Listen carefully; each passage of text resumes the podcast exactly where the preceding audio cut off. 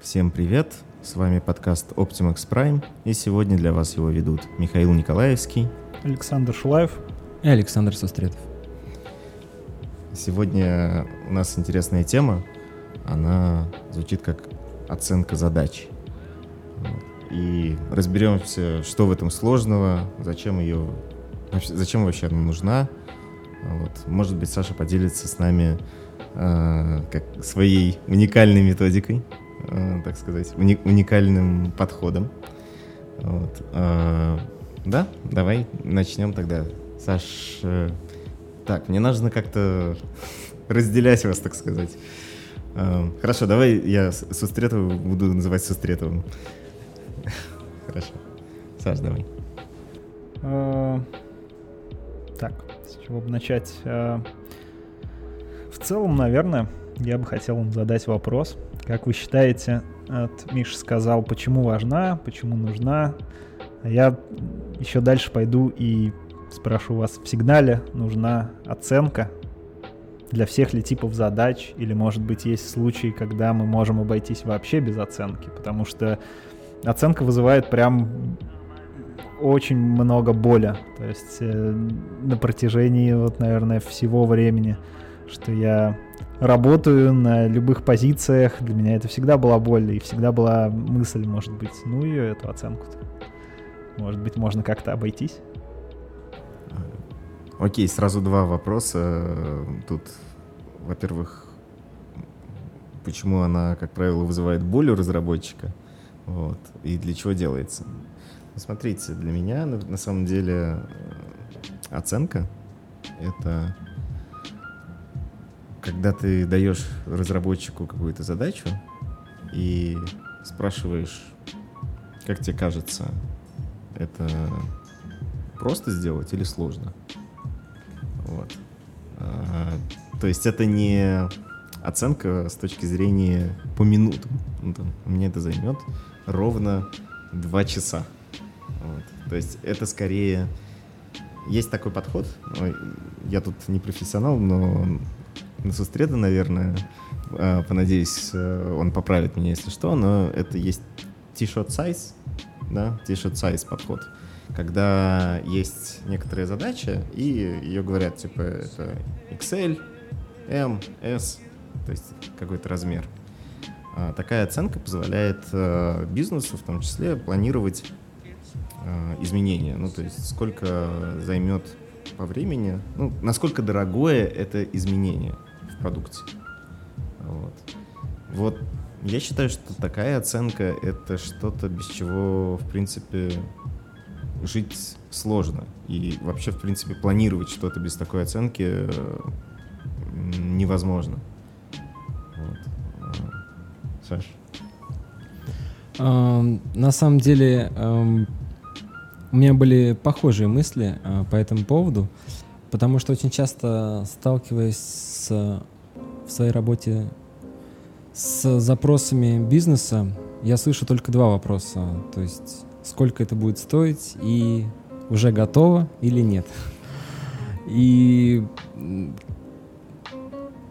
мы не можем говорить о том, что это какие-то неправильные вопросы, которые нам задает бизнес, или мы как-то их неправильно интерпретируем.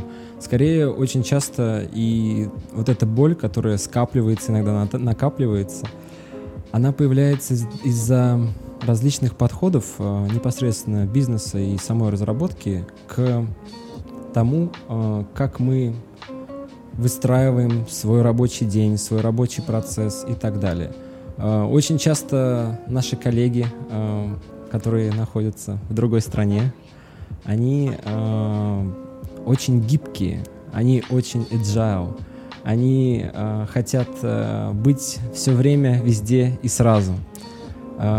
Причем без какого-либо контроля постоянного, а именно держать руку на пульсе и делать это за счет непосредственно разработчика.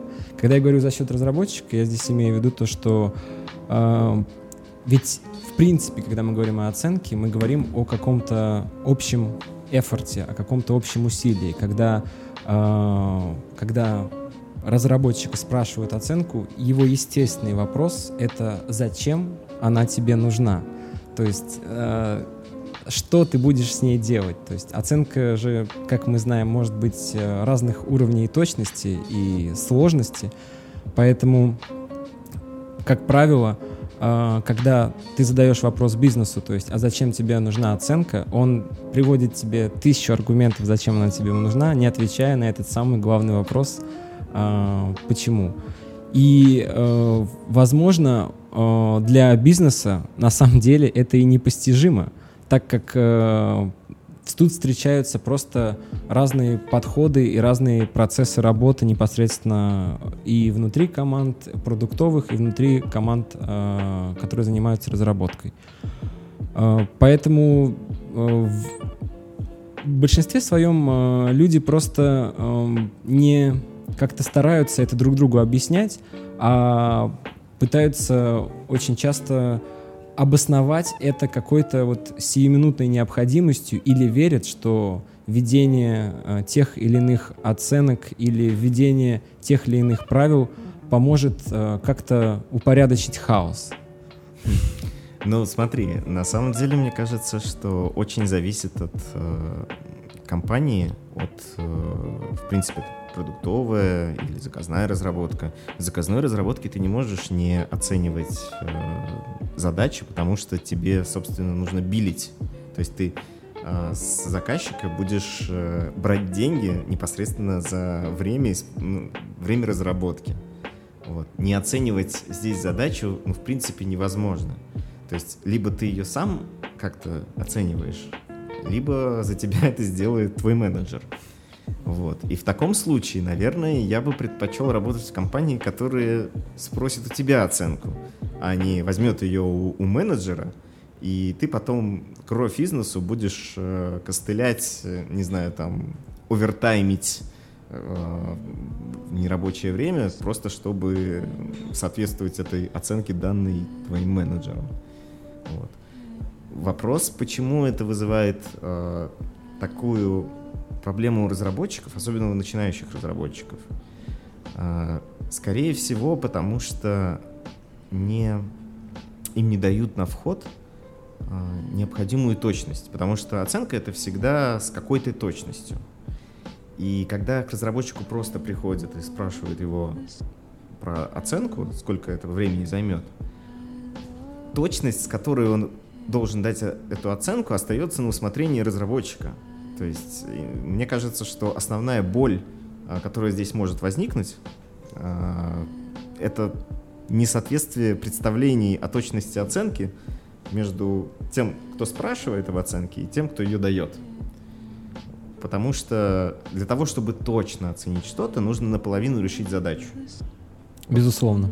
Ты полностью погружаешься в контекст, ты полностью смотришь, какие там есть ограничения, какие есть подводные камни, тех долг оцениваешь. И только в таком случае ты можешь дать прямо точную оценку, но на самом деле ты можешь сказать, ну, тут осталось-то на самом деле код написать, и я это сделаю за час. Вот. А, я думаю, что основная боль именно в том, что тот, кто спрашивает про оценку, не уточняет, какая точность оценки ему нужна. Что скажешь, Саша? В, в целом, да, согласен с тобой, Миша, с Сашей по поводу точности. И вот мне понравилось, как Саша сказал, что менеджеры не всегда могут объяснить, зачем нужна эта оценка.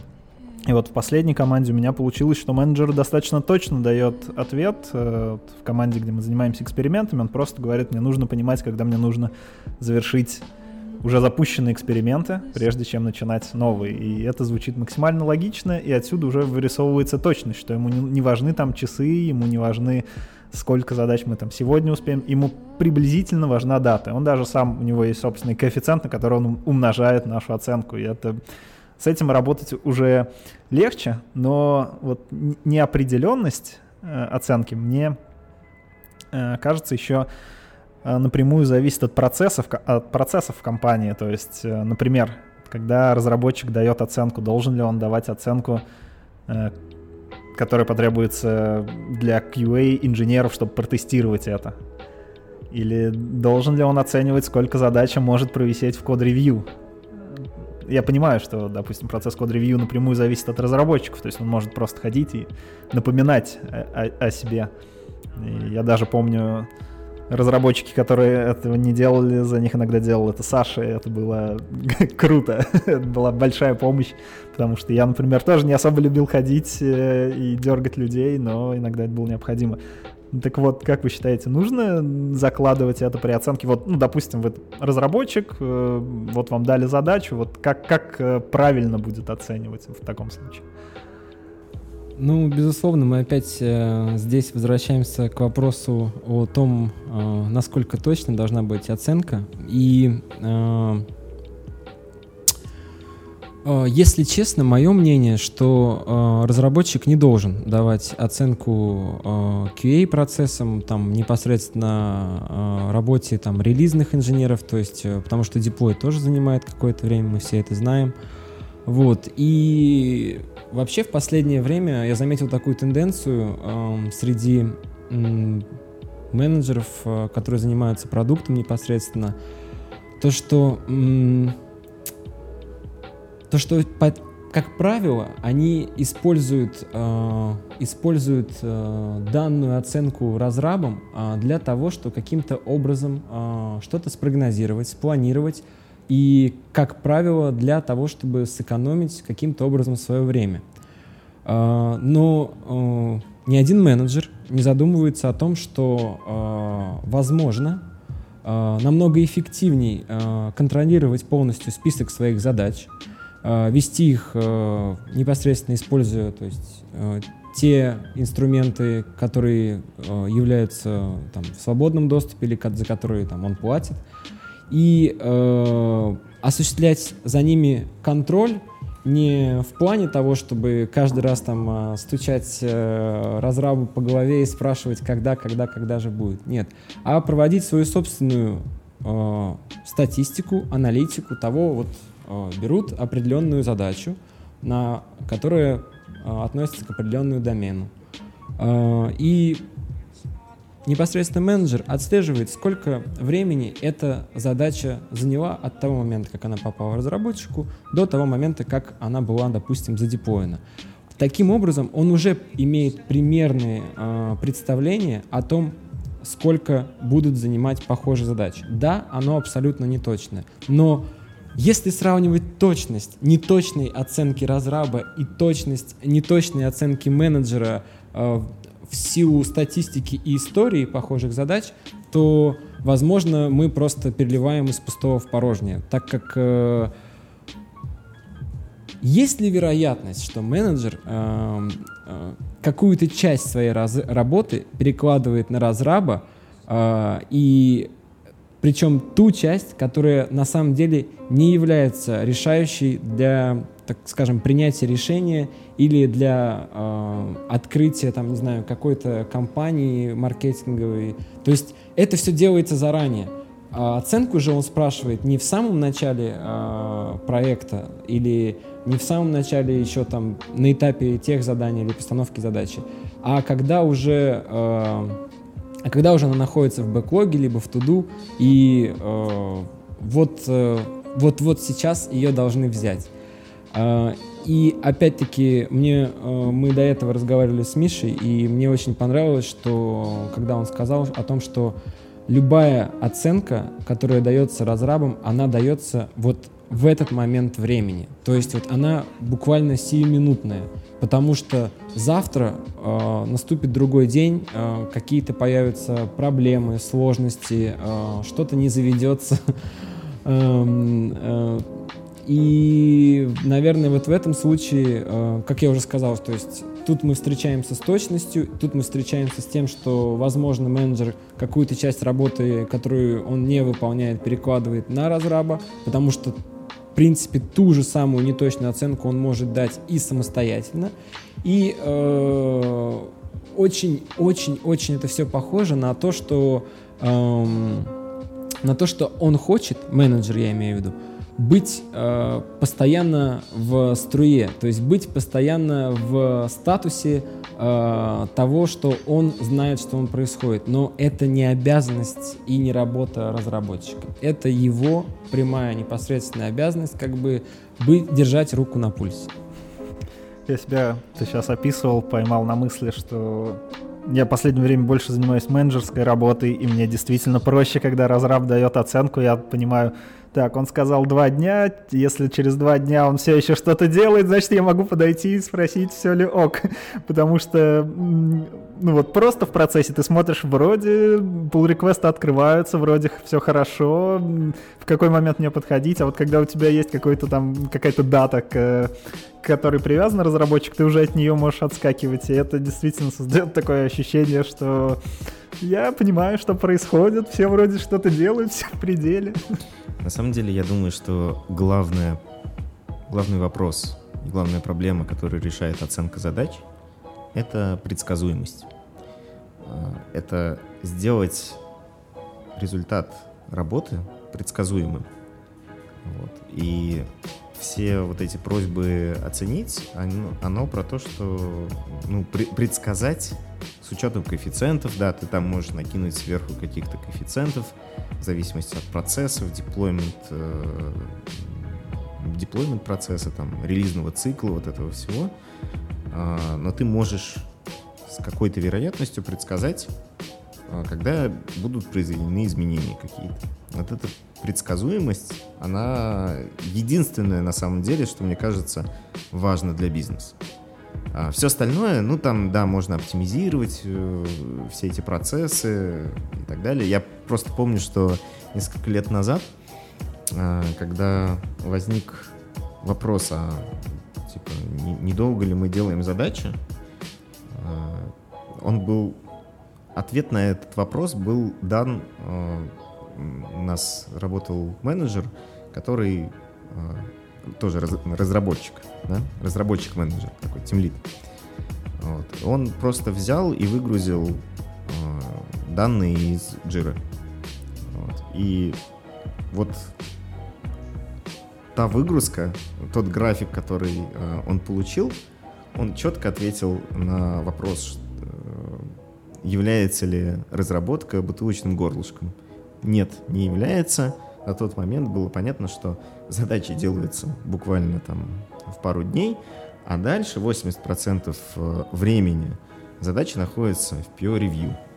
То есть... Именно. Да, проблема не, не в том, как быстро разрабатывается задача, а в том, сколько дополнительно нужно времени для того, чтобы совершить свое путешествие к пользователю. Вот. И да, такие вещи очень полезно смотреть, поэтому э, чем больше автоматизации, дополнительных, дополнительной меты, э, метаданных добавляется к задаче автоматически, э, это позволяет как раз э, отвечать на вопросы, если вдруг бизнес к тебе придет и скажет, что-то вы долго разрабатываете, вы всегда можете достать исторические данные и на исторических данных показать, собственно, что нет. Вот. Я практически уверен, что это релевантно для любой компании, что Потому что основная... Разработчик пишет код, как мы знаем, не 8 часов в день. Дай бог 4. Дай бог. Чаще гораздо меньше. Вот. А, а, ну, а это значит, что все остальное время он либо решает э, процессные вопросы, вот, либо уточняет требования, либо отвечает менеджеру на вопросы про estimate. И такое ощущение, что вся, вся эта коммуникация должна, опять же, идти в одном месте. То есть вот почему я тоже постоянно толплю за то, чтобы э, все переписки, все велись через Jira. Не то, что даже мне это как-то, э, ну там, не знаю, как-то было бы принципиально, но если собирать статистику после, ну там, я не знаю, раз в полгода, раз в год, и э, окей, она тебе покажет, что там задача, допустим, долго висела там в бэклоге или в need-info и что-то еще, но это тебе сразу автоматически поможет определить, почему она там висела. То есть вел, велся какой-то диалог, тебе, я не знаю, там долго не отвечала другая команда, менеджер, дизайнер, кто угодно. И мне нравится, когда компании настроены все эти процессы, когда есть договоренность и все строго следуют им. То есть если мы решили, что вот у нас там есть Jira, да, как бы она там кому не нравилась, но пусть лучше все будет там в одном месте, и после этого мы сможем на основе этих данных сможем принимать какие-то решения. Да. да. Ну, я по этой же причине настаиваю на том, чтобы спецификации, там, ТЗ какое-то, не приотачивалось э, как не знаю, ссылка на Google Doc какой-нибудь к задаче, потому что завтра этот Google Doc поменяется, и это никак нигде не отразится. Вот. А тут как бы все должно быть в description в жире, и жира прекрасно логирует каждое изменение в задаче. Ты всегда можешь понять, в какой момент что поменялось, и отследить это ретроспективно. Вот. Но смотрите, мне кажется, что, ну вот мы сейчас обсудили, что хорошо бы получить от разработчика ну, какой-то примерный э, грубый estimate, сколько займет задач. Э, и мне кажется, что э, этот estimate разработчик должен давать своему тимлиду, который сверху может накинуть процессные затраты, QA-ные затраты и так далее. То есть вот этими вещами разработчику, в принципе, не обязательно заниматься, потому что он не может никак на них повлиять. Вот. Но Team Lead может. Team Lead может высказать мнение, что, ребята, мне кажется, вот у меня разработчик сделал задачу за, за день, а мы ее выкатить не можем в течение недели. Типа, может быть, мы что-то поменяем с этим и так далее. То есть он здесь напрямую заинтересованное лицо. И правильно, с точки, ну, мне кажется, с точки зрения бизнеса, обращаться за таким эстимейтом, э, не за эстимейтом, а за статус-апдейтом или за предсказуемым результатом не к разработчику, потому что предсказуемый результат для разработчика — это момент, когда он смержил задачу, для хорошего разработчика, для посредственного, когда он сделал pull request. Вот. Но, типа, да, для хорошего разработчика, вот в момент, когда он смержил задачу, вот он как бы Э, соответствует своей, своему стимейту. Я полностью согласен, на самом деле поддерживаю. И, наверное, единственное, что хочу добавить, это то, что э, еще э, в эту в это включаются психологические факторы, то, что мы все люди, мы привыкли, выстраивая коммуникации между друг другом, э, давать э, именно э,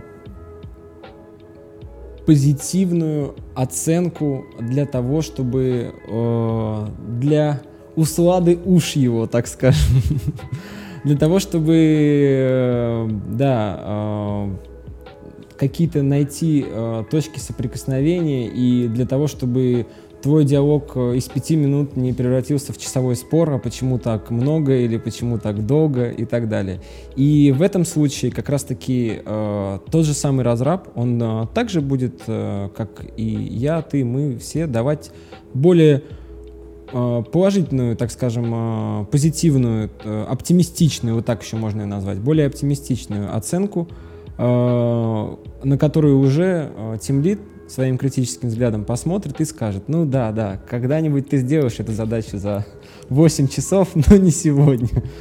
Да и э, действительно просто напомнит ему о том, что есть еще куча процессов, которые э, его могут затормозить, и это хорошо видно, когда, например, в команду поддержки э, приходят новые ребята, и они, у них глаза горят, э, руки чешутся, они готовы фиксить баги, делать новые импрувменты, но при этом э, они должны пройти этап, период э, поня понимания и принятия того, что э, полнейшего тотального CI-CD у нас нет, когда в тот же самый день, когда он сделал задачу, он ее задеплоил, то есть ему как минимум нужно ждать релиза, а возможно и следующего релиза, если в этот релиз не попало.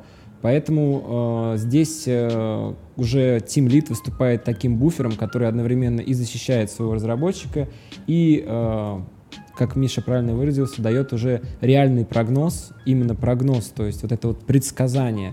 Не то, что день в день, час в час, а вероятная э, возможность того, что это будет задеплоено на следующей неделе, допустим, то есть или через неделю.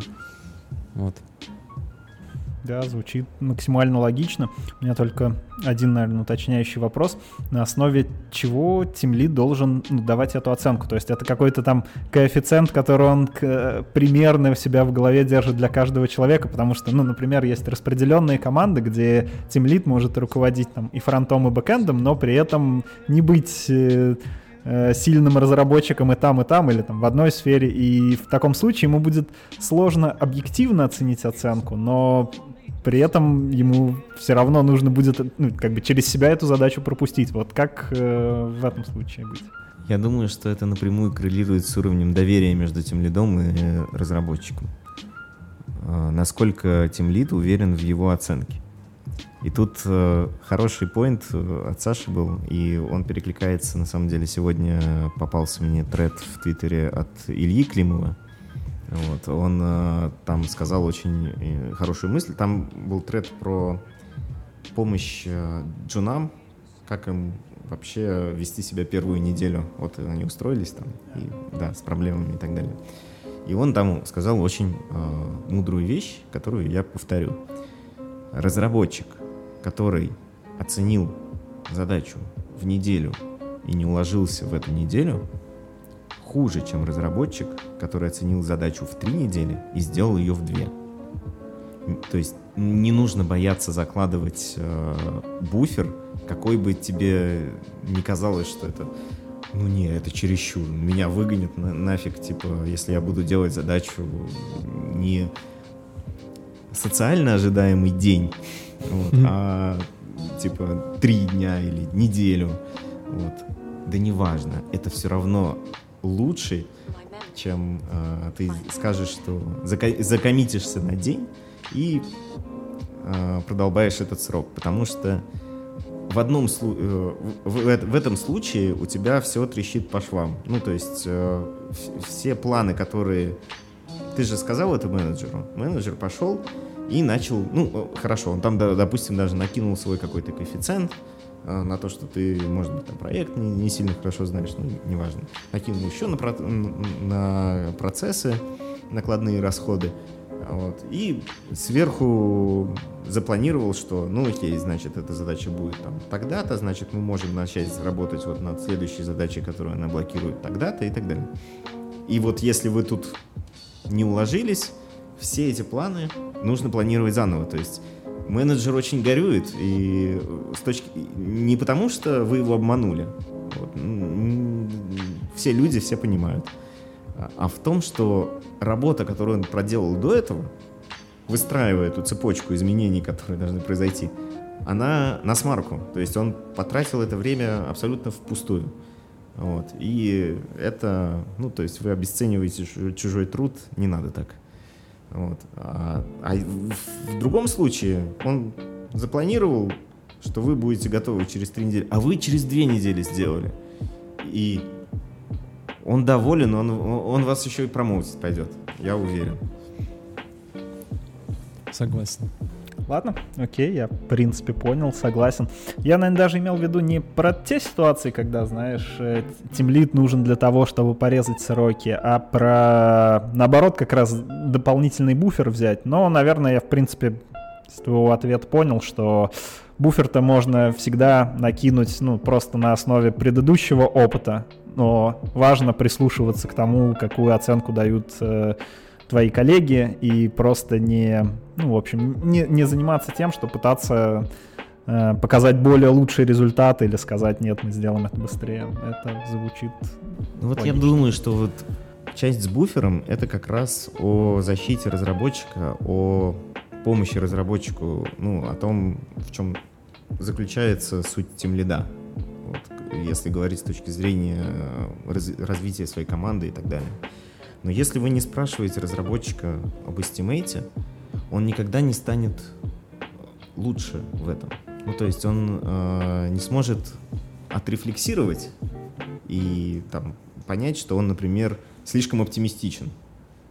Вот.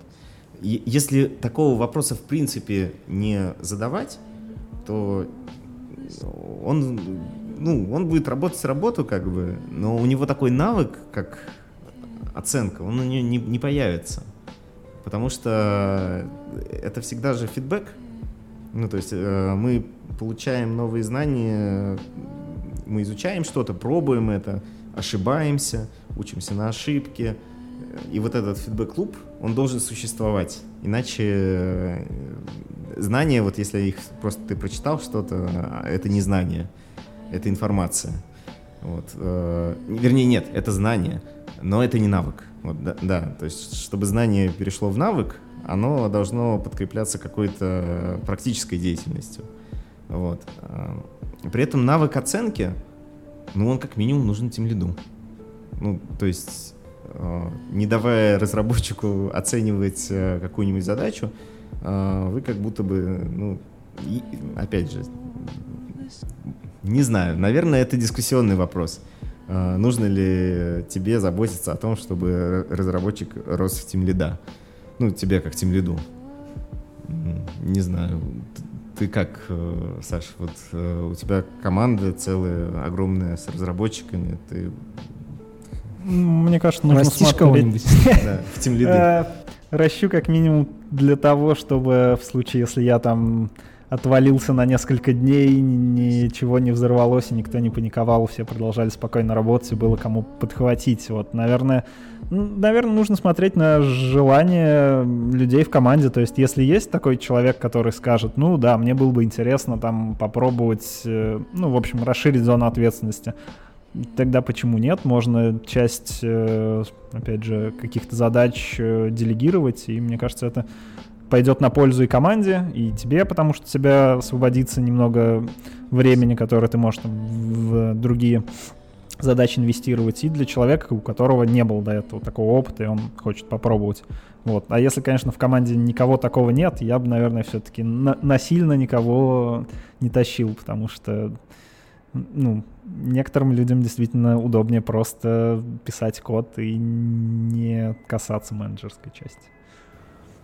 Ну, пожалуй, соглашусь, что если человек не настроен на то, чтобы улучшить этот навык, каждый раз он тебе будет просто там, я не знаю, с головы что-то называть, там, ну, пару недель. Вот, и, но, но никакого э, вывода из этого делать не будет вот, для себя. То есть, а навык, он, ну, он считает его ненужным себе, вот, ну и, наверное, да, насильно тут не поможешь, насильно мил не будешь. Знаете, у меня есть еще одна такая ситуация, тоже, которой, наверное, я бы хотел спросить вашего совета, мнения, может, есть какие-то приемы. Все, что мы обсуждали э, до этого, у меня это ложится в сторону задач, у которых есть, ну, хоть э, какая-то приблизительно понятная зона, в общем, куда идти, что смотреть, что делать. Но есть еще ряд задач, таких на Investigate, когда тебе говорят, вот у нас там будет какой-то сервис, ты его никогда не видел, ты понятия не имеешь, э, что это за сервис, ты документацию даже еще не читал, тебе говорят, вот э, надо понять, э, сможем мы его там интегрировать или там сравнить один сервер, сервис с другим. И при этом к таким задачам иногда тоже спрашивают, вот сколько тебе времени нужно на то, чтобы ну, принять какое-то решение. Вот как правильно работать тут? Нужна ли оценка для таких задач? Или может быть, есть что-то лучше или просто сказать, ну как разберусь, так и разберусь. Ну, на мой взгляд, э, в данном случае менеджер должен э, оставаться без оценки. Э, в плане того, что когда мы что вот э, как правильно Миша выразился, когда мы э, имеем уже натренированный навык э, и когда разраба, лида на протяжении долгого времени, то есть спрашивали эту оценку, и она каким-то образом формировалась в его голове, либо с помощью каких-то предписаний, которые существуют в компании, то есть каких-то какой-то документации о том, как э, эта оценка образуется, проставляется и так далее – то в любом случае там э, в этом в любом подходе должны быть определенные ограничения или запросы на входящие данные. Потому что в описанной Александром ситуации мы, по сути, э, мы, по сути, не знаем, что конкретно нам нужно оценить. То есть, если речь идет, э, как Саша упомянул, о том, э, когда, допустим, менеджер спрашивает, когда ты сможешь принять решение о том, сможешь ли ты взять этот проект, возможно, да, такую оценку приблизительную Team Lead может э, дать, исходя, опять-таки, из своего опыта, и если это known, то есть мы знаем, э, что это, или когда-то с этим уже встречались, то есть у нас есть опыт работы с такими приложениями, API там, и так далее. Если же это что-то, э, что, с чем мы встречаемся в первый раз, и такого навыка у тем лида, допустим, нет, или он не натренирован, то нам нужны просто дополнительные данные, и в большинстве случаев э, мы их требуем и всегда получаем. Единственный э, момент — это только, опять-таки, вопрос к менеджеру, э, насколько э, быстро он сможет их предоставить, потому что, как правило, оценка ему нужна ему быстро и сегодня. А эти данные он предоставляет на протяжении недели, и э, а, и к моменту начала разработки их может даже и не быть. Да, это, по-моему, ну, классическая тут, ситуация. Да. Тут э, есть э, несколько подходов. Э, вот э, один наш коллега, э, Тимлит Бэкэн, э, практикует э, подход исторических данных. Вот. У нас, э, ну, скорее всего, если мы интегрируемся с каким-то сервисом, то мы делаем это не в первый раз, ну, конкретно с этим сервисом в первый раз, но с каким-то другим мы уже интегрировались. И можно посмотреть исторически, опять же, так как э, все данные хранятся, храните данные э, по задачам. И мы знаем, что в прошлый раз, когда мы интегрировались с каким-то сервисом, это заняло полтора месяца. Вот эта оценка на любой, то есть э, он смело может дать эту оценку э, каждый раз, когда продукт приходит с э, идеей интегрироваться с каким-то сервисом, он смело может дать оценку полтора месяца.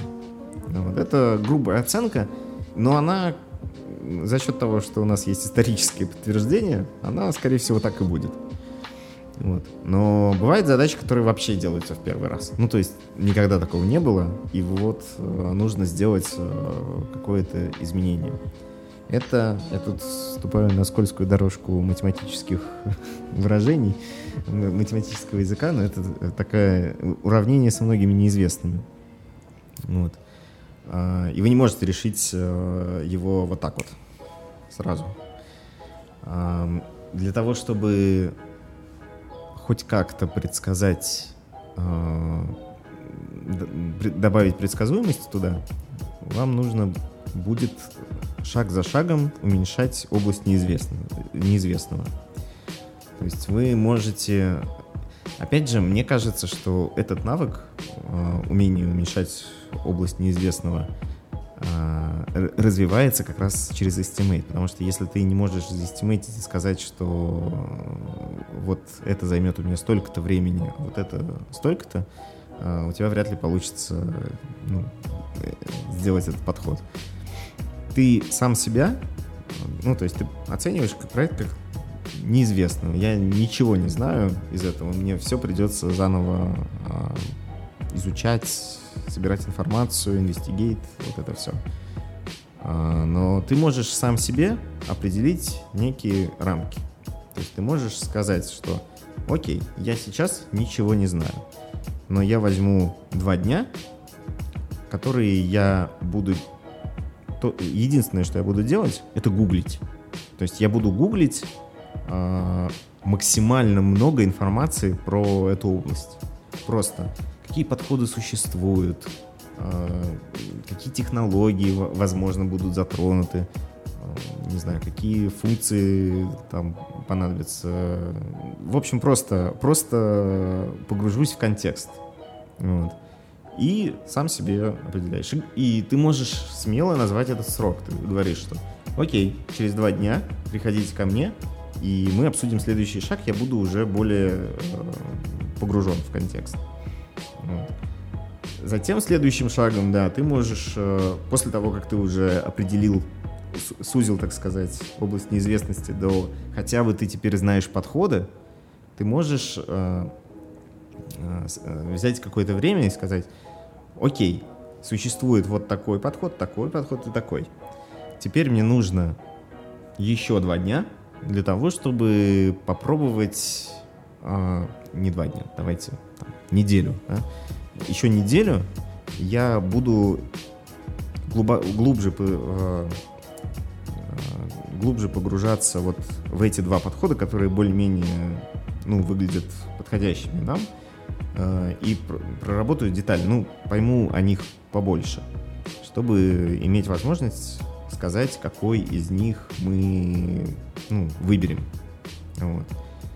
Ну и таким, такими шагами, то есть э, там, через неделю ты погрузился в детали, ты понимаешь плюсы и минусы примерно каждого, э, и у тебя уже есть, э, кажется, видение, что, ну окей, я буду делать, копать туда, в том направлении. Вот. И дальше ты можешь сделать, посмотреть, что ты успеешь сделать за следующую неделю, например, в этом направлении. То есть ты можешь пойти от обратного. Вместо того, чтобы оценить задачу, ты можешь поставить себе лимит по времени а, и подумать от обратного. То есть, окей, у меня теперь есть столько времени, что я за это время могу успеть сделать. Вот мне кажется, такой подход, э, в принципе, должен работать. Ну да, это звучит э, логично, когда у тебя большая неопределенность, и вопрос просто стоит, там, я не знаю, используем, не используем, либо одно, либо другое, либо что-то еще, э, либо там, я не знаю, начинаем рефакторинг, не начинаем, то так ты понимаешь, что если ты уже потратил энное количество времени и, допустим, не нашел ответа, то, может быть, все-таки там с э, текущим решением там что-то не так, я не знаю, документации не хватает, входных данных, еще что-то. Возможно, стоит идти либо уточнять, либо заворачивать задачу. Полностью согласен. Плюс э, со своей стороны хотел бы добавить, что, как мне кажется, еще очень полезно бывает именно, может быть, не со всеми задачами, а вот именно с такими типами задач, которые новые для нас, новые для PM в том числе, э, для менеджеров, э, погружать непосредственно менеджера в контекст этой задачи, так как э, Миша описал процесс, при котором э, сузив область неизвестного, э, появляется, то есть чем больше мы знаем, извиняюсь, тем больше мы ничего не знаем. И сузив область неизвестного, появляется куча вопросов, которые, как правило, адресованы к э, менеджеру. И э, в этот момент это идеальный момент для того, чтобы там на дейли, в встрече один на один, э, также по- погрузить его в этот контекст, то, что вот смотри, сейчас я нашел три подхода. А, Если он технически подкован, возможно, он а, своей а, с, барского плеч- плеча выберет какой-то, который ему понравится. Если же он чистый менеджер, то, возможно, в этом случае он доверится разработчику и должен довериться разработчику. И э, затем разработчикам объясняет, что смотри, вот, э, вот эти два подхода я еще буду целую неделю как бы проверять, смотреть, какой для нас заработает, какой нет. И эм, таким образом м, э, разраб уменьшает э, вот эту область, области тьмы, области неизвестного э, на каждодневной основе, а пока PM э, находится не в контексте того, что происходит, его, не- его вот этот объем неизвестности с каждым днем наоборот растет, потому что задачу он э, выкатил вчера, там, допустим, требования он написал вчера, а вот прошел уже день, прошло уже два, прошло уже три, и у него начинается легкий мандраж, паника, то, что э, хотя, не, хотя ра- работа при этом ведется огромная, колоссальная, потому что в этот момент ты не с командой, ты э, сам находишься в своих мыслях, плюс это абсолютно как бы творческая задача, так как тебе нужно найти решение чего-то, что до тебя не делал никто. Либо кто-то делал, но пять лет назад, и это уже устарело, собственно. Ну да, и мне, ну тут, мне кажется, чтобы решить проблему вот этого растущего неизвестного у менеджера, на самом деле именно вот для этого важно называть конкретные сроки и придерживаться их. То есть, если ты менеджеру говоришь, что придешь к нему два, через два дня, приди к нему через два дня э, и скажи, что вот это вот было сделано, вот. А теперь смотри, вот существуют такие такие подходы, э, и я к тебе приду с дальнейшими деталями через там пять дней. Через пять дней, и мы с тобой уже вместе выберем, какие из э, плюсов, минусов нам релевантны. То есть э, мы с тобой вместе определим, что нам нужно-то. Вот. И он уже эти пять дней не будет э, чувствовать себя как на иголках, потому что вы в первый раз пришли вовремя, то есть без, без, без того, чтобы он вам постучался, и типа, что там, что там, ты посмотрел, что там, вот. Э, таким образом, как бы растет доверие, э, каждый делает свою часть работы. Разработчик коммитится на результат, приносит результат, притом результат для разработчика не всегда это код. Как мы знаем, что там лучшая задача это не, не сделать, ну, типа, задача, решенная без кода. Вот.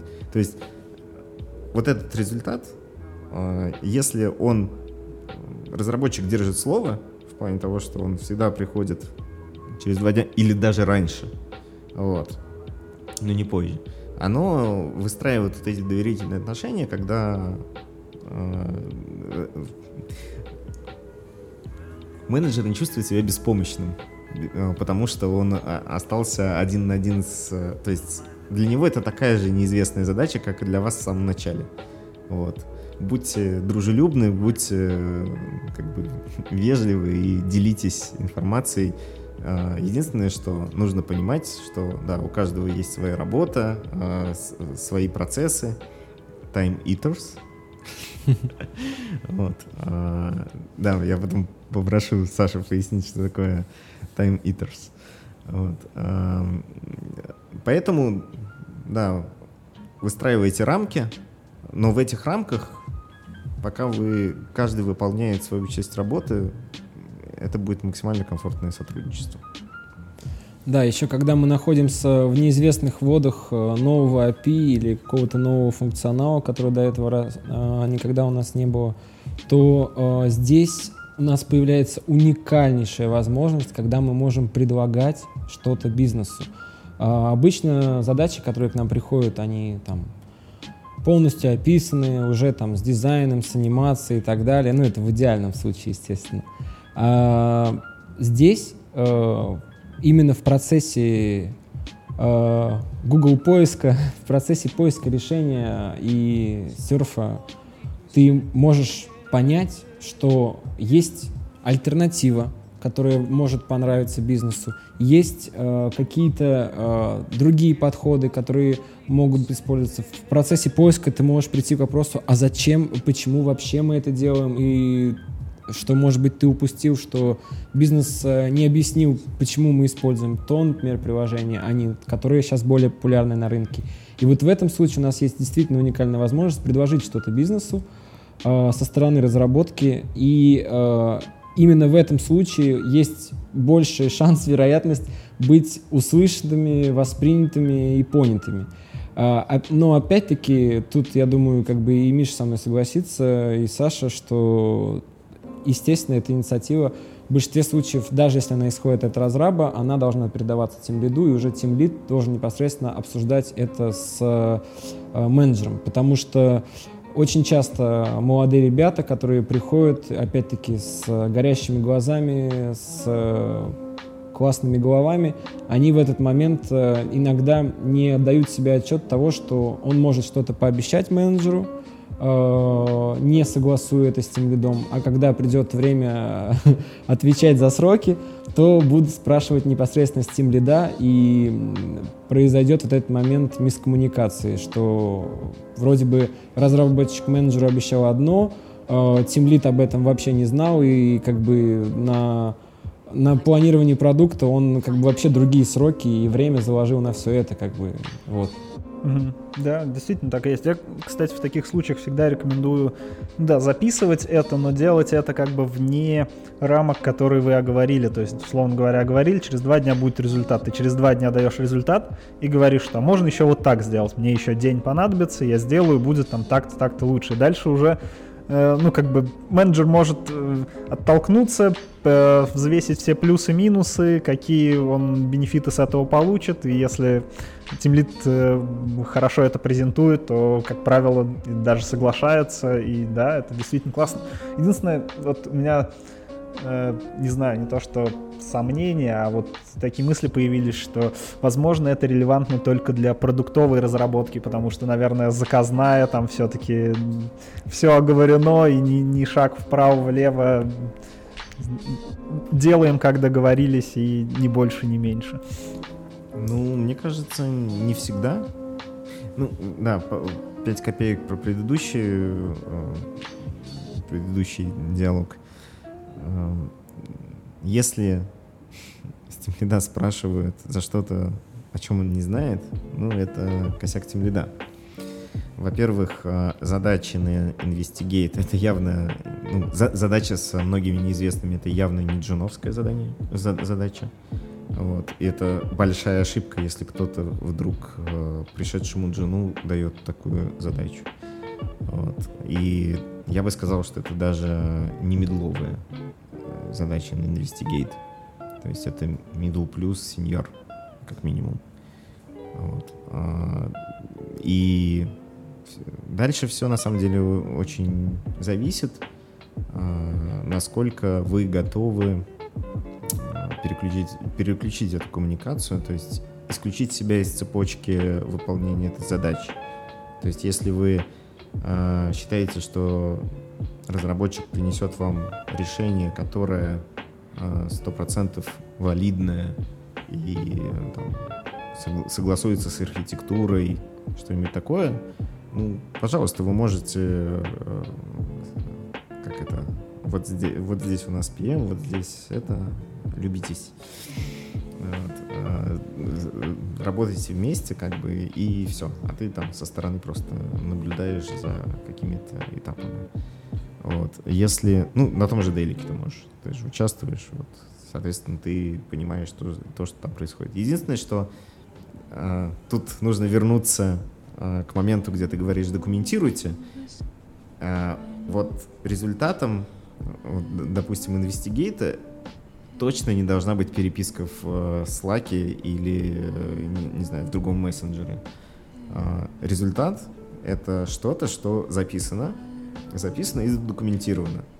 Поэтому через два дня вы не просто набираете PM э, и в скайпе ему голосом рассказываете, что случилось.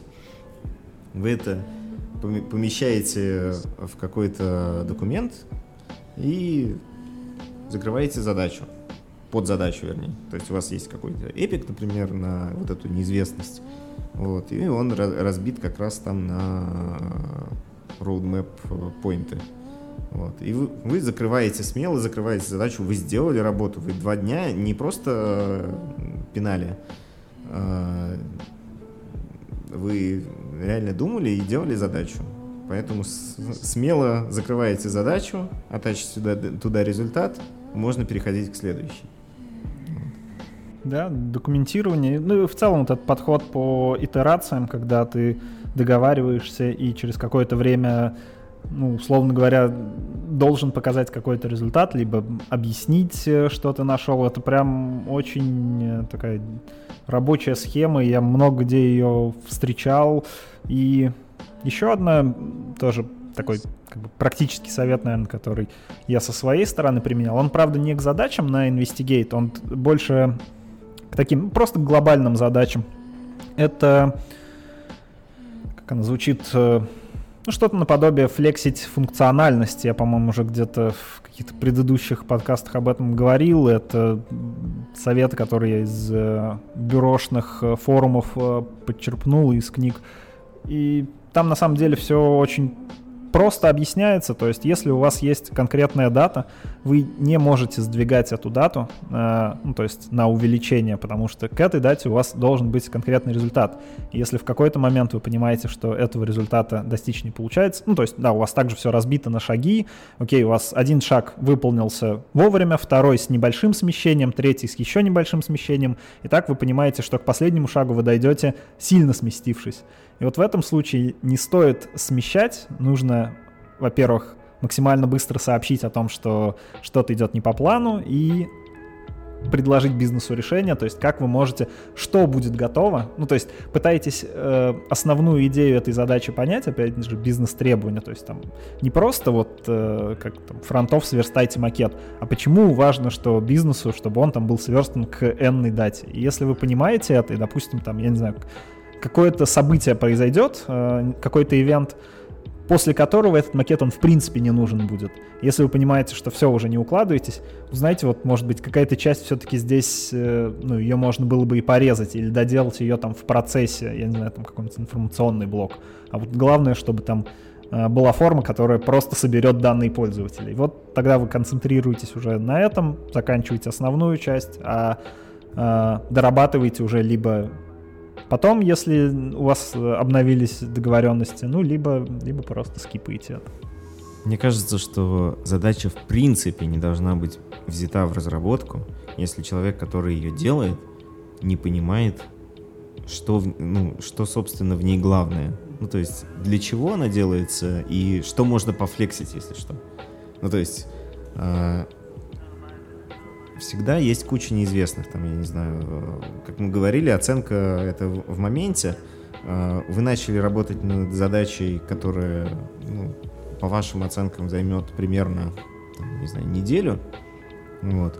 Вы начали делать, и тут где-то на третий день кодовая база, то, то место в коде, куда вы, собственно, собираетесь внедряться — оно изменилось. Там другая команда пришла, что-то обновила, другой разработчик смержил pull request.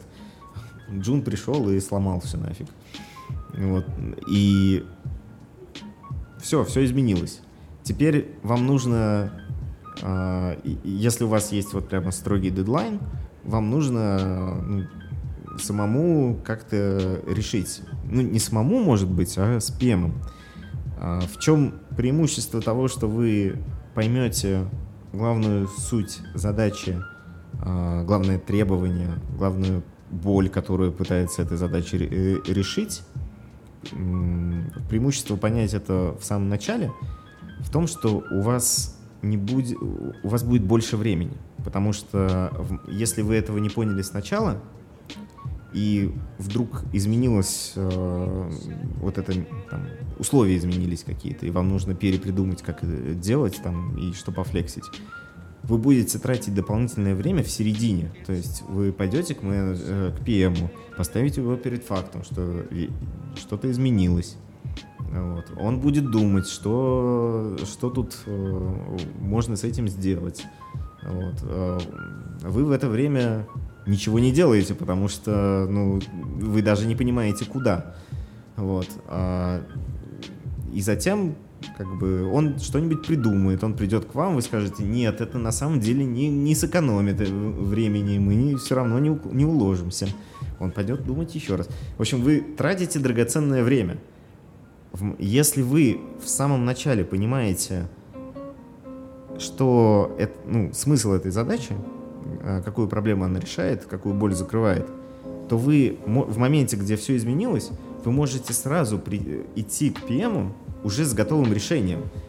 Вы говорите, слушай, у нас вот э, здесь самое важное было форма подписки, вот, а мы там вот не успеваем, не знаю, на Windows вот этот э, крутый, кру, крутой параллакс сделать, вот, но мы сделаем форму подписки, сделаем э, картинки, вот, э, все там преимущества нашего продукта будут э, в списке выведены, вот, идет, и он такой, идет, давай, поехали, и вы сэкономили кучу времени, вот, и, и уложились, и вообще самый ценный сотрудник. Да, да, та, так и есть, это действительно работает, я проверял. То есть, когда ты даешь, не, не просто говоришь, что мы не можем сделать, а ты говоришь, что мы, вот как ты описал, допустим, не можем, но мы можем вот так, вот так и вот так. То есть, если, ну, если один вариант даешь один вариант, согласен, не согласен, а если еще и есть выбор, то там никто даже не замечает, что ты на изначальную задачу сказал, не, мы вот так не делаем, там да, даже начинать не будем, условно говоря. Да, это хороший совет. Саш, э, вот мы тут упомянули Time Eaters. Что это такое?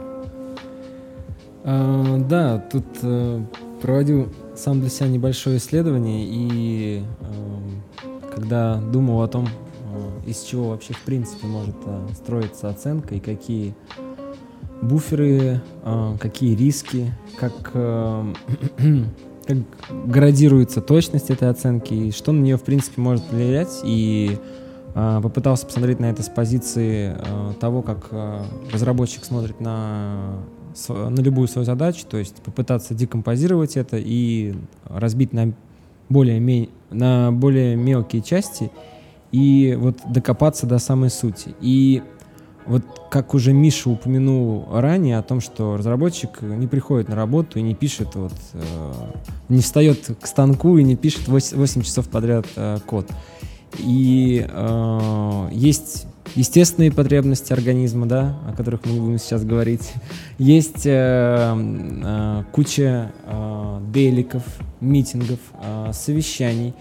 Э, очень часто это даже называется э, закрытием коммуникационного пробела. Именно тот момент, когда ты э, должен передать какое-то определенное действие дальше по кругу. То есть что-то задеплоили, что-то сделали, а, что-то ушло на прод, и если эти процессы в компании, например, не автоматизированы, а бывает так, что даже есть, с учетом того, что они автоматизированы, тебе все равно нужно э, поставить кого-то в известность о том, что что-то произошло.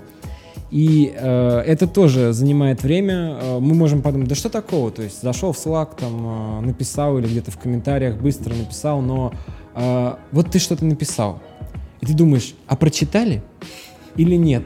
Спрошу, удостоверюсь. Прочитал? Нет, не прочитал, еще нет времени. Через 15 минут прочту. А, через 15 минут э, ты уже улетел э, в Краснодар, и у тебя уже совершенно другая жизнь. Ну, грубо говоря, ты занялся другой задачей. И через 15 минут э, человек тебе возвращается и что-то тебя спрашивает. И, соответственно, ты э, выходишь из одного контекста, погружаешься в другой, из которого ты вроде бы уже вышел и не хотел никогда туда больше возвращаться. И э, в этот момент э, ты тоже тратишь время. И э, получается из э, там здесь 5 минут, там 5 минут, здесь 15 минут, и вот уже там э, 35 минут, 25 минут как бы уже нету от рабочего времени. Плюс э, никто из нас не робот, и мы даже имея какую-то серьезную проблему э, на проде или просто проблему с принятием решения, какой подход использовать, допустим, мы э, не можем э, ее решить э, сиюминутно. То есть нам требуется какое-то время. время. Э, иногда решение приходит спонтанно э, в, в дискуссии с коллегами, с тем лидом, э, просто с кем-то возле холодильника, грубо говоря. То есть ты можешь э, вообще стоять, думать о своей э, проблеме на кухне, кто-то, какие-то два автотестера будут проходить рядом, что-то обсуждать, рассуждать, ты вклинишься в них, к ним в диалог, дашь им какие-то ценные советы, и тут тебе придет идея, как ты можешь, собственно, свою проблему решить. И э, вот это время, оно нигде не регламентируется, никаким образом не записывается, не учитывается, хотя это время непосредственно входит э, в, э, во время, э, которое потенциально могло учитываться в оценке задач. Плюс, э, конечно же, это тоже Миша упоминал уже, это техдолг. Э, опять-таки, оценить э, техдолг не каждому разрабу под силу, особенно те, кто не залазит в бэклог никогда. Вот, вот, или прячут его специально ото всех, чтобы он даже на борде не отображался. Ну, плюс есть, опять-таки, моменты, которые упоминал в самом начале Александр, а, от, то есть мы говорим, то есть, а как э, мы можем дать оценку, например, тестирования? Э, мало того, что оценку тестирования, так и это еще и оценка того, что баг или фича может вернуться через тест failed, и время, которое тебя займет, это может быть 7-минутный фикс, где-то поправить стили, а может быть, что есть какое-то есть какое-то более серьезное правонарушение в коде, и которое ты не заметил, и твои товарищи могли не заметить при ревизии. Опять-таки, ревизия, да, то есть э, как э, на, на, текущем этапе, на текущем этапе мы построили наш процесс так, что код-ревью у нас проходит, ну, если не мгновенно, то очень быстро. Но э, до сих пор э, существует э, не стал бы называть это проблемой, но просто до сих пор существует прецедент того, что даже если задача сделана, смержена, протестирована, э, не факт, что она в этот же день, в эту же секунду, в этот же час будет э, просмотрена PM, и, э, то есть, потому что у него может быть другие задачи, там, э, другие проекты и так далее, он может вести несколько сразу проектов. Просто тот, вот этот момент ревизии, он э, никогда не учитывается в оценке, а мы знаем из истории нашей, что в свою очередь, в свое время он занимал огромное количество времени. Просто мы давно не выгружали по статусам. Так-то, может быть, э, проблема актуальна и до сих пор. Э, единственный момент, что мы тоже это потенциально можем учитывать. И, конечно же, тут уже вступают чисто административные моменты, такие как э, болезни, отпуска, э, пополнение в семействе и тому подобное. Э, что тоже не всегда можно предсказать, а когда это можно предсказать, эм, то оценка увеличивается обычно сразу же в разы, потому что если любой тимлид знает, что он останется в ограниченных ресурсах или в той ситуации, когда один его разработчик заболел, а другой ушел в отпуск, и э, он может совершенно спокойно со своим там одним или двумя оставшимися разработчиками справляться со всем скопом поступающих задач, но именно справляться со скопом поступающих задач, а не в это время еще что-то оценивать, кого-то консультировать или э, кому-то э, помогать э, решать его проблему.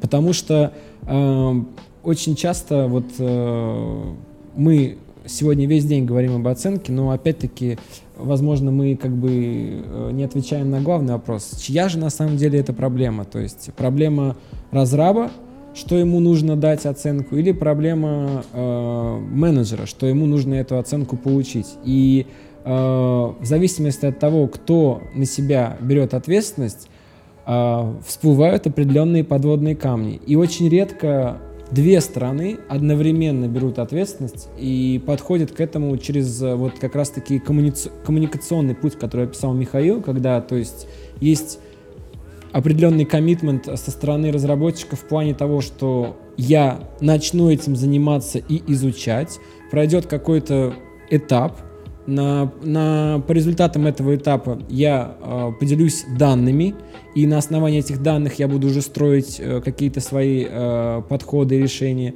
И после этого уже э, э, наличие такой коммуникации и э, мало того, что, как уже правильно сказали, выстраивает доверие, так оно еще и э, тренирует навык э, менеджера, э, в том числе быть и вовлеченным, и э, держать руку на пульсе, но не переусердствовать в плане того, что он не получит данных никаких, пока ты сам это для себя не определишь.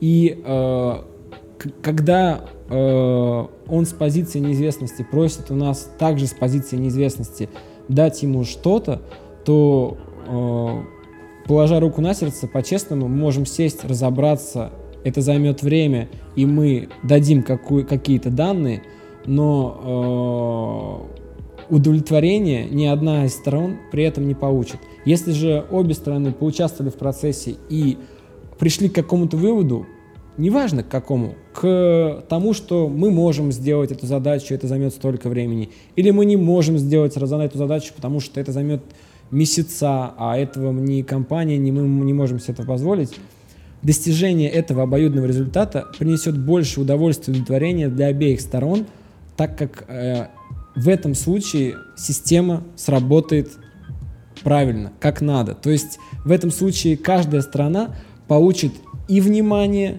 и э, результат, и э, точную, э, так скажем, э, точную определенность того, что что-то выполнимо, либо невыполнимо, либо выполнимо в какие-то определенные сроки. Ну вот э, мы тут обсудили, что Estimate помогает э, решить проблему неопределенности, предсказуемости, да? Вот. И немножко затронули как раз болезни, э, ну, какие-то вот эти time eaters. Э, и вот тут у меня есть вопрос, который, на который я не, не, для себя не определил а, правильный ответ. Когда мы что-то планируем, а, на что полагаться? С одной стороны, задачу конкретную будет делать конкретный разработчик. Это значит, что его оценка, какая бы приблизительная она ни была, она будет максимально точной. С другой стороны, человек смертен, как говорил классик. Вот. И когда вы делаете ставки на то, что конкретную задачу будет делать конкретный человек, вы, скорее всего, ну, рано или поздно проиграете. Вот. А, и с этой точки зрения гораздо надежнее планировать на команду. То есть вы планируете, что какой-то, ну, какие-то задачи, какой-то скоп задач будет решен командой. Ну, вот все фреймворки Agile, э, вроде как, ну, Scrum, например, да, он как раз построен на том, чтобы получить некую командную оценку, усредненную, вот, и не полагаться на разработчика. А, что скажете, какой подход, Саша, тебе? А, да, я думаю, что это один, наверное, из самых э, жизнеспособных подходов на сегодня — так как э, когда когда команда, э, используя, используя, так скажем, последовательность Фибоначчи, либо используя какие-то свои собственные принципы и подходы э, для того, чтобы оценить ту или иную задачу, дает какую-то общую оценку, то опять-таки здесь мы а, чуть меньше, а, точнее, может быть, она будет чуть э, менее точна из-за того, что кто-то мог э, не работать с определенным фреймворком или э, не знать, как там сделать какую-то или вывести какую-то определенную кнопку на экран, но уверенность всей команды и понимание, что четыре человека сейчас в переговорке знают, как это сделать, а ты нет, но они тебе помогут, как бы э, с одной стороны мотивирует тебя э, даже опустившись в неизвестные воды, э, какую-то оценку все-таки для себя выбрать и поставить, да, если мы говорим о story-поинтах. Но, но бывают и ситуации, опять-таки, тоже, когда э, э, данный подход э, как это правильно выразиться, когда данный подход э, мало применим, наверное, это все-таки больше относится к тому моменту, когда мы вот именно оцениваем не, э, не конкретные какие-то задачи или э, какой-то список задач, а когда мы пытаемся оценить э, какой-то полноценный проект. То есть э, все-таки на глобальном масштабе я думаю, что здесь уже э, как любит выражаться один наш э, тимлит, э, консилиум. Здесь уже требуется консилиум из э, разработчиков разных сфер, э, людей сопричастных, э, даже менеджеров можно туда пустить. Вот, э, для того, чтобы э, по максимуму уточнить там все критерии, вопросы, которые могут появиться в процессе, потому что в идеальном мире, то есть э, разработчики оценивают идеально описанные задачи. Вот, но опять-таки э, я сталкивался с такой ситуацией, э, работая в команде, когда э, когда идет планинг покер, э, на то есть оцениваются задачи и появляется задача, где э, которую невозможно оценить из-за отсутствия определенных данных, э, там технического описания или неточность технического описания, то есть э, дизайна, отсутствие дизайна, там, анимации, описания для каких э, э, расширений экрана они нужны там, и так далее. Не буду углубляться в детали, но суть в том, что в этом случае э, в этом случае команда также делает свою оценку, но точность ее, конечно, стремится к нулю, потому что потому что еще один виток коммуникации потребуется для того, чтобы это уточнить, и, скорее всего, э, либо на следующем планинге, либо в любое удобное время она уже будет переоценена. Но э, я считаю, что... Я не хочу сказать, что это единственный верный подход, но я видел э, по своему опыту, что он действительно работает, что когда команда э, берет на себя вот этот вот командный эфорт и оценивает что-то, она, как правило, э, она ничего, ни, никакой коммитмент на себя э, в этот момент не берет, потому что это все равно не строгая оценка, но в то же самое время э, люди общаются, дискутируют, договариваются, какие подходы или они будут использовать при решении той или иной проблемы. И э, в этот момент э, внутри команды появляется, э, появляется уверенность. И возможно, э, решая проблему э, э, предсказуемости, да, о которой мы говорим, мы подспудно еще решаем кучу-кучу всего в плане, то есть формирования, то есть просто формирования команды, доверия внутри команды, каких-то обязательств между коллегами и так далее. Потому что человек, который оценивает, оценил задачу в 3 балла, допустим, потом остался один и получилось так, что у него заняло это больше времени, он э, в следующий раз э, поставит, э, поставит э, большую оценку и э, даже не только потому, что как бы там ему никто не помог или он остался один, а просто потому, что он для себя уже определит, сколько времени э, данная задача для него заняла. Саша, да. ты сейчас скажешь. Да, да, Человек, да, я... Оценка человека или оценка команды? Не, по-любому оценка команды. Я...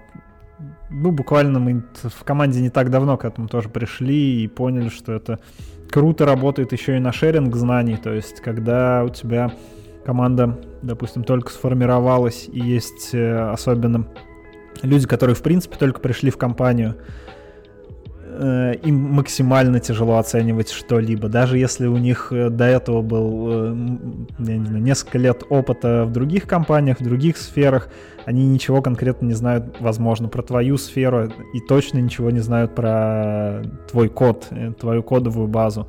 И когда вот идет оценка, неважно, там story у нас это просто время, то есть и когда один разработчик говорит, там, я бы сделал это за день, а другой говорит за, за три, Э, уже возникает момент дискуссии, и ты понимаешь, что тот, кто сделал бы за день, он смотрит на это просто как на фичу в вакууме, без э, другого кода, без э, возможного легаси, в который нужно будет погрузиться. А тот, кто оценивает в 3, он уже, скорее всего, был там, и вы можете просто скорректировать свою оценку. Это очень круто работает и действительно помогает, и, э, и делиться знаниями, и давать какую-то первичную приблизительную оценку и, ну, не знаю, это, да, в, цел, в целом помогает держать в курсе всех, то есть, опять же, если кто-то выпал из команды по каким-то определенным причинам, то второму человеку будет подхватить гораздо проще, потому что он хотя бы примерно понимает контекст. Э, понятно, ему нужно будет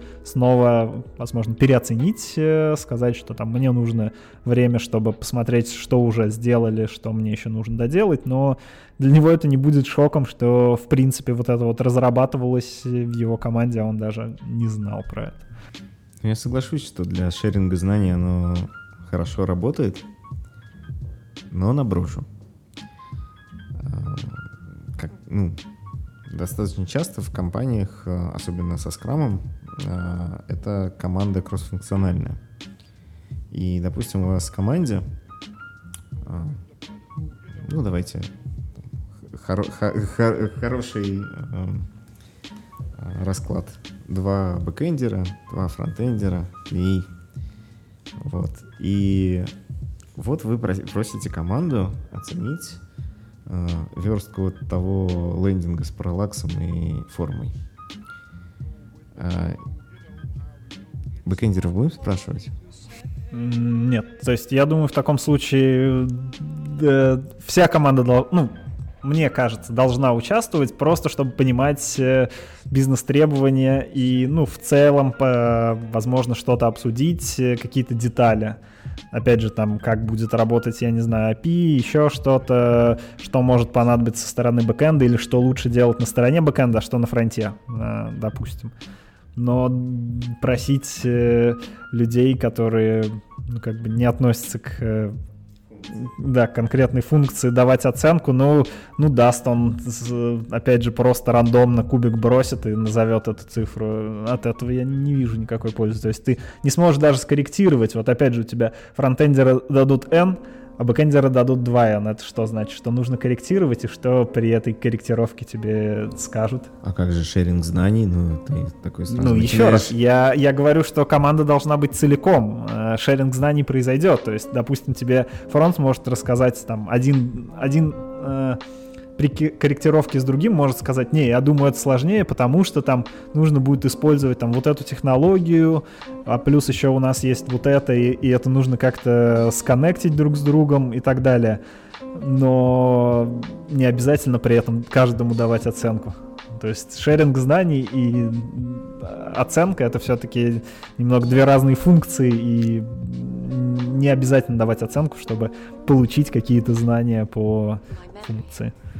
Ну смотри, хорошо, это я же специально сказал, что это идеальный вариант. А, допустим, а, в большинстве, не знаю, там, каких-нибудь продуктовых командах, которые а, микросервисы там, где очень сложный бэкэнд, там может быть так. Два бэкэндера, один фронтендер, один QA. И вот мы получаем оценку команды, которая на самом деле не оценка команды и, ну, если мы исключаем из, э, ну, другие функции из э, голосования, так сказать, за сложность. И я не вижу в этом проблемы. Ну да, будет оценка одного человека, да, ему будет сложнее, ему не получится скорректировать э, и все такое, но... Подожди, а если бы Кендер такой, слушай, но спринт назад ты такую же задачу оценивал 3. Почему сейчас это типа 5? Да, окей, будет диалог, да. Возможно, разработчик поменяет мнение, но я не отношусь к этому все равно как к подходу э, оценка в команде, потому что, ну, это все равно, что ты услышал про какой-то инструмент и говоришь, я себе его внедрю, и неважно, что ты этот инструмент мог взять из команды в тысячу человек и внедрить его в, в, свой, в свою веб-студию с пяти человек. Э, ну, оно не будет работать так, как оно задумывалось, но э, какие-то подходы, в общем, ну вот, опять же, для шеринга знаний, окей, это сработает. Для оценки нет, это будет оценка одного человека. Ну, то есть как-то так. Окей, давай, наверное, я задам еще один вопрос, Саша. А, мы, да, много разговаривали про Estimate э, на этой неделе. Вот, и пытались определить скоп проблем, которые можно решить эстимейтом. И в какой-то момент мы пришли к э, такому заключению, что на самом деле, э, Саш, может, напомнишь, какие мы, ну, какие проблемы решает Estimate? А, да, я понял, о чем ты говоришь. Э, мы, получив запрос от бизнеса, мы пытались понять, решит ли непосредственно Estimate ту проблему, которую озвучил для нас бизнес. А, то есть неважно вообще, какую проблему он озвучил, просто он озвучивает проблему и предлагает а, estimate как решение этой проблемы. И как э, все-таки люди, которые мыслят логически, мы пытались как бы найти здесь э, хоть э, крупицу логики и понять, решает ли estimate а, данную проблему от менеджера и вообще в вакууме какую проблему Estimate решает. И э, на самом деле, просмотрев очень много статей, э, прочитав кучу э, интересных мыслей людей, которые делятся своими м, наработками на форумах, различных тредах, э, у меня появилась такая мысль, идея о том, что э, проблема, проблема, которую решает непосредственно Estimate, она, возможно, возможно, глубже, чем мы думаем. Э, и для меня э, на, на определенный момент это стало таким прям э, важным вопросом я вдруг задумался, а вот ведь действительно, вот, вот мы что-то оценили. Разве от этого улучшились коммуникации? Или задача быстрее смерживая задеплоила, там прошла все уровни ревизий, по-ревью и код-ревью? Мы, мы сделаем ее быстрее, если мы оценили или меньше, или мы сделаем ее Э, или мы будем делать ее дольше, если мы оценили ее во много. И как выяснилось, что на самом деле э, уже звучала э, подобная мысль от Михаила чуть ранее, что мы можем лишь э, вот предсказать и либо э, так скажем э, увеличить, уменьшить э, предсказуемость э, выполнения задачи с помощью оценки. Вот, меня посетила идея о том, что э, когда вообще мы в принципе в жизни что-то оцениваем, сколько мне осталось там и так далее, там через сколько приедет э, автобус, э, сколько мне нужно времени, чтобы убраться в квартире там и помыть полы, мы очень часто оцениваем количество времени на самом деле, э, которое нам не хватит.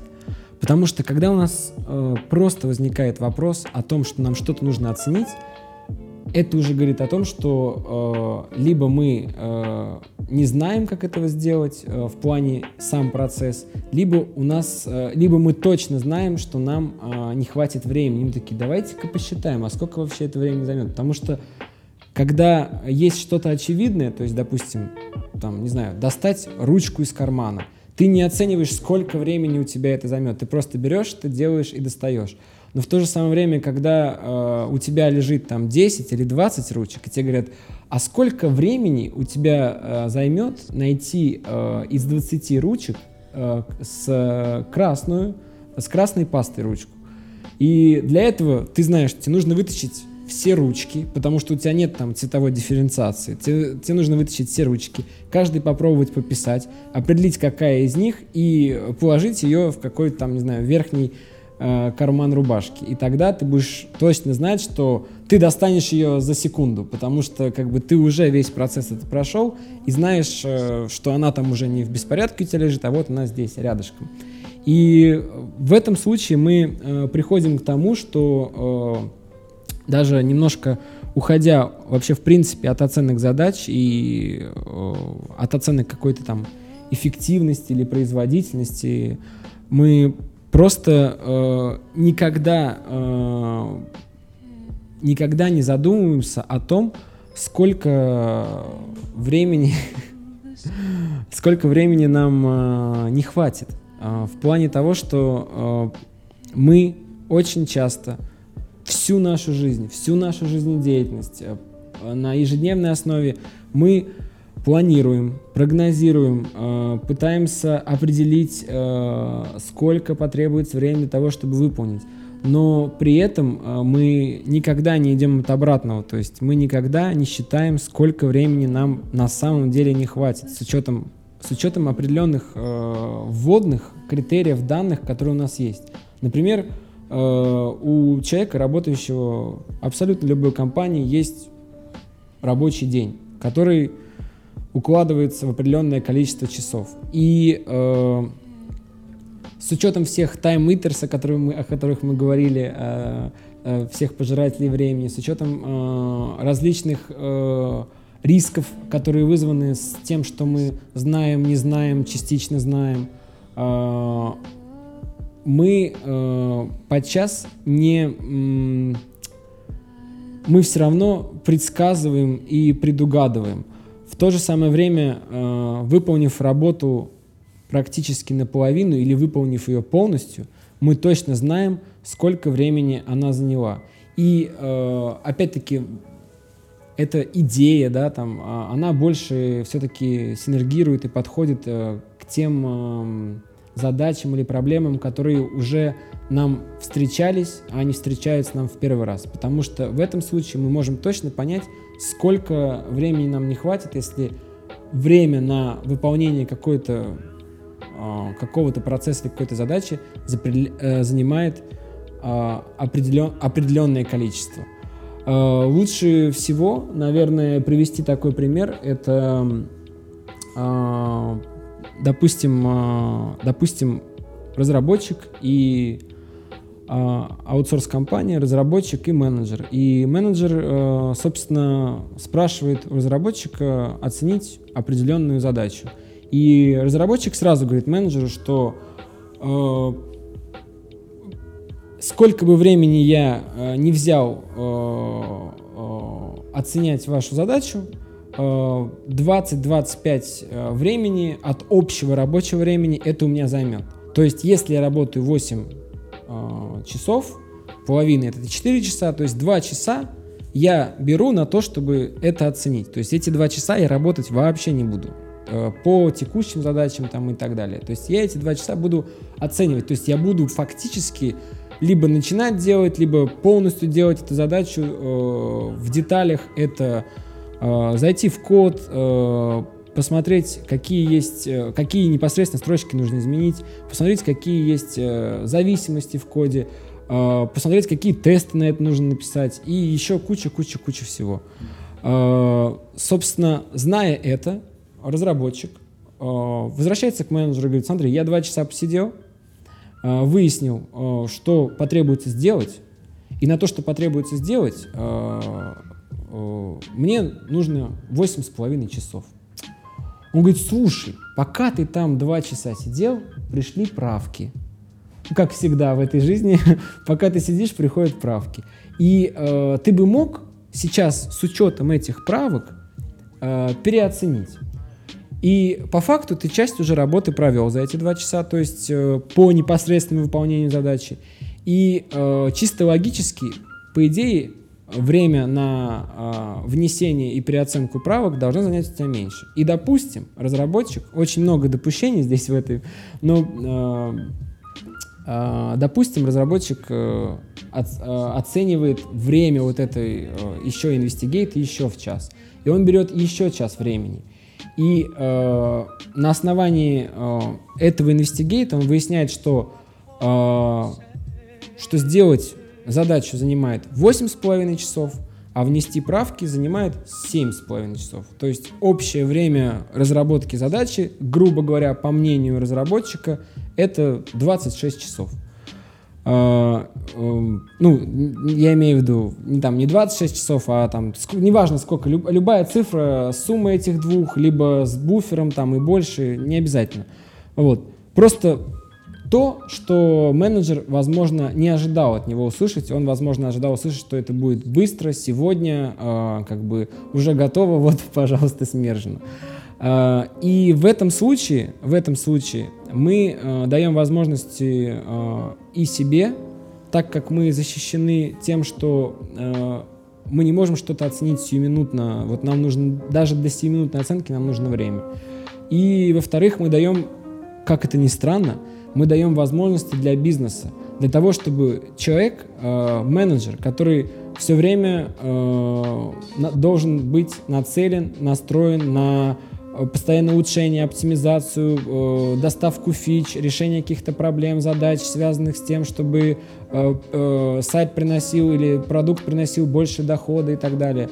В этот момент мы можем, ему, мы можем его просто остановить и дать ему подумать. Дать ему подумать, а стоит ли, а есть ли value, а есть ли э, стоимость в том, что сейчас э, моя команда, состоящая из вот этого разработчика и других, потратит сейчас э, 8,5 часов на задачу и 7,5 часов на правки. Если бизнес value, если он превышает э, по ценности то время, на которое это будет затрачено, наверное, тогда он в этом случае принимает решение, что стоит ли.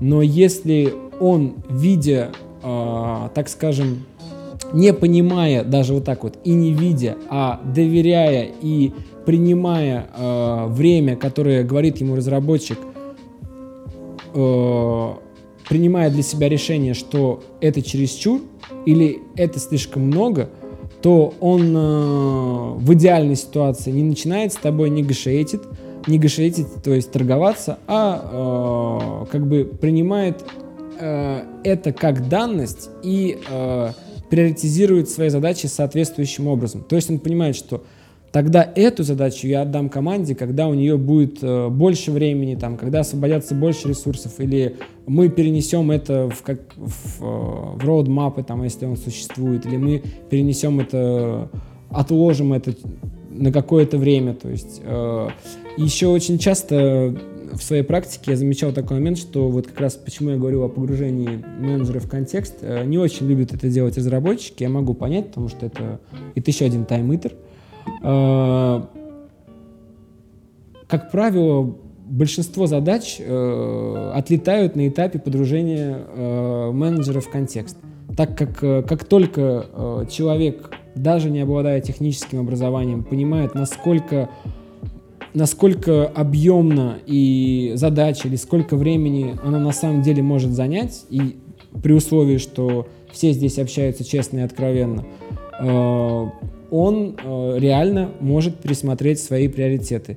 Э, да, каждый из них любит поторговаться, да, каждый из них любит, так скажем, выдать желаемое за действительное. Но в тот момент, когда он погружен и он понимает, что как бы он хотел, но своим стейкхолдерам он, э, ему придется дать цифры, которые ему, или время, там, человека, часы, story неважно, как это все сделано, то время, которое э, превышает там все возможные его пределы, то есть, скорее всего, он э, выберет либо другой проект, либо э, либо будет искать какие-то другие подходы, возможно, отдаст его в другую команду.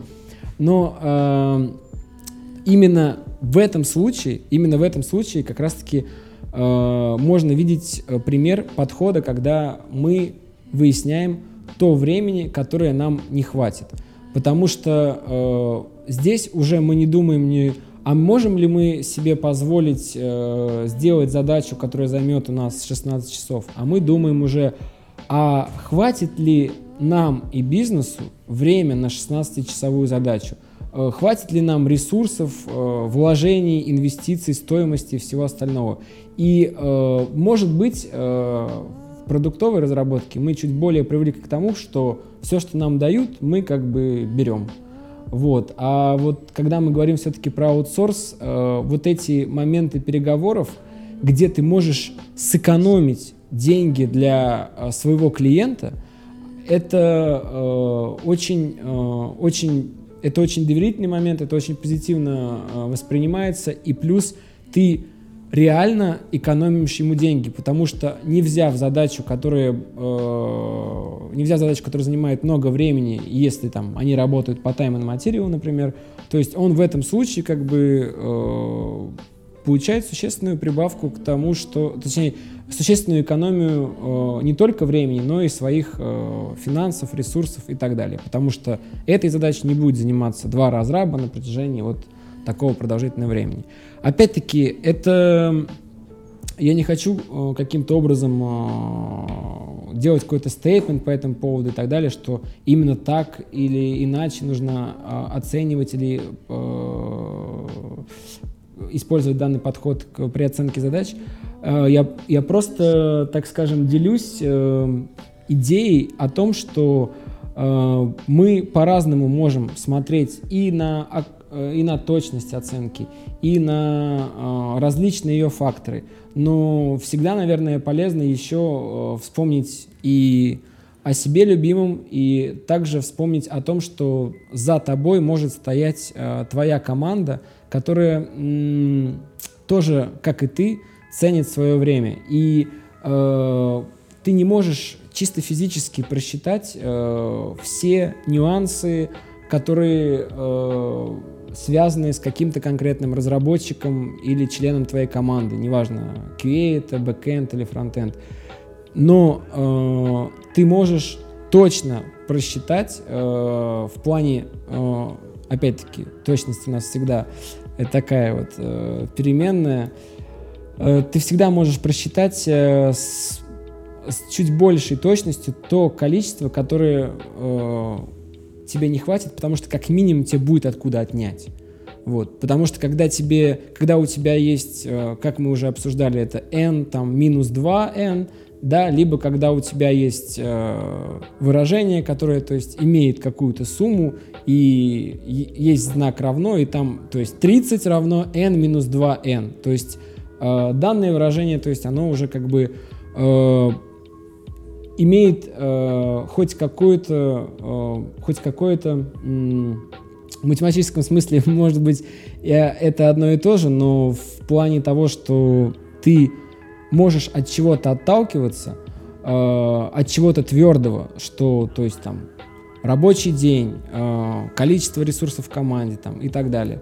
Э, это, э, как мне показалось, э, на мой взгляд, позволяет тебе чуть, э, чуть легче и без лишнего стресса давать тебе этот безусловный прогноз. Потому что тут э, не могу не согласиться с Михаилом, что это, это и в этом случае, и в других случаях это всегда будет э, в меру оптимистичный или в меру пессимистичный прогноз. И лучше бы, конечно, чтобы он э, был пессимистичным, потому что тогда мы реально, тогда мы реально все успеваем, а самое главное, что нами довольны. Э, вот не зря э, Михаил привел цитату из Твиттера, э, потому что когда, когда вот команда уложилась, даже если есть баги, какие-то неточности, даже если задеплоили, поехали и поехала верстка, то есть там откатили, передеплоили, пофиксили, как бы все заработало. Неважно, все довольны, менеджеры довольны, разрабы довольны, что наконец-то они от этого отвязались как бы э, все участники этого процесса довольны. В то же самое время, когда э, проделана огромная работа, но она не доделана до конца, у некоторых участников э, процесса появляются сомнения о том, что а достаточно ли продуктивно работала команда, а достаточно ли эффективно были распределены ресурсы, а велся ли э, должным образом контроль и был ли статус апдейт по текущим задачам. То есть все это происходит только тогда, когда мы могли сделать тот же самый объем работы, но просто не успеть. Победители не судят. Именно, именно. Ну, это был очень интересный разговор. Мне очень понравилось. Да. Давайте тогда на этой ноте на подумать э, завершим. С вами были Optimax Prime, Николаевский Михаил, Александр Шулаев, Александр Сестретов. Пока-пока. Всем пока. Пока.